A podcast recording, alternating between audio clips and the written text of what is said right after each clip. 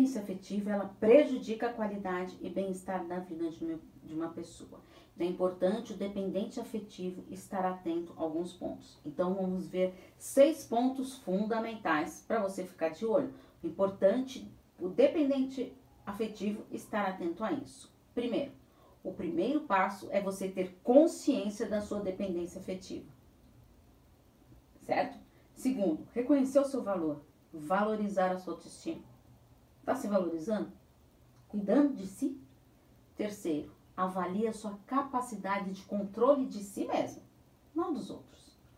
Quarto, reconheça a sua dor, suas necessidades emocionais.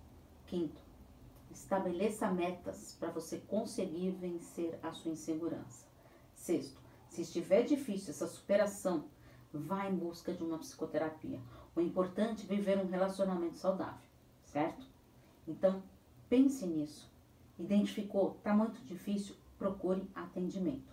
Estou à disposição para os atendimentos online e presenciais em São Paulo. É só enviar uma mensagem no WhatsApp no 11 9 8313 2371, porque afinal, quem cuida da mente, cuida da vida. Um grande abraço. Tchau, tchau.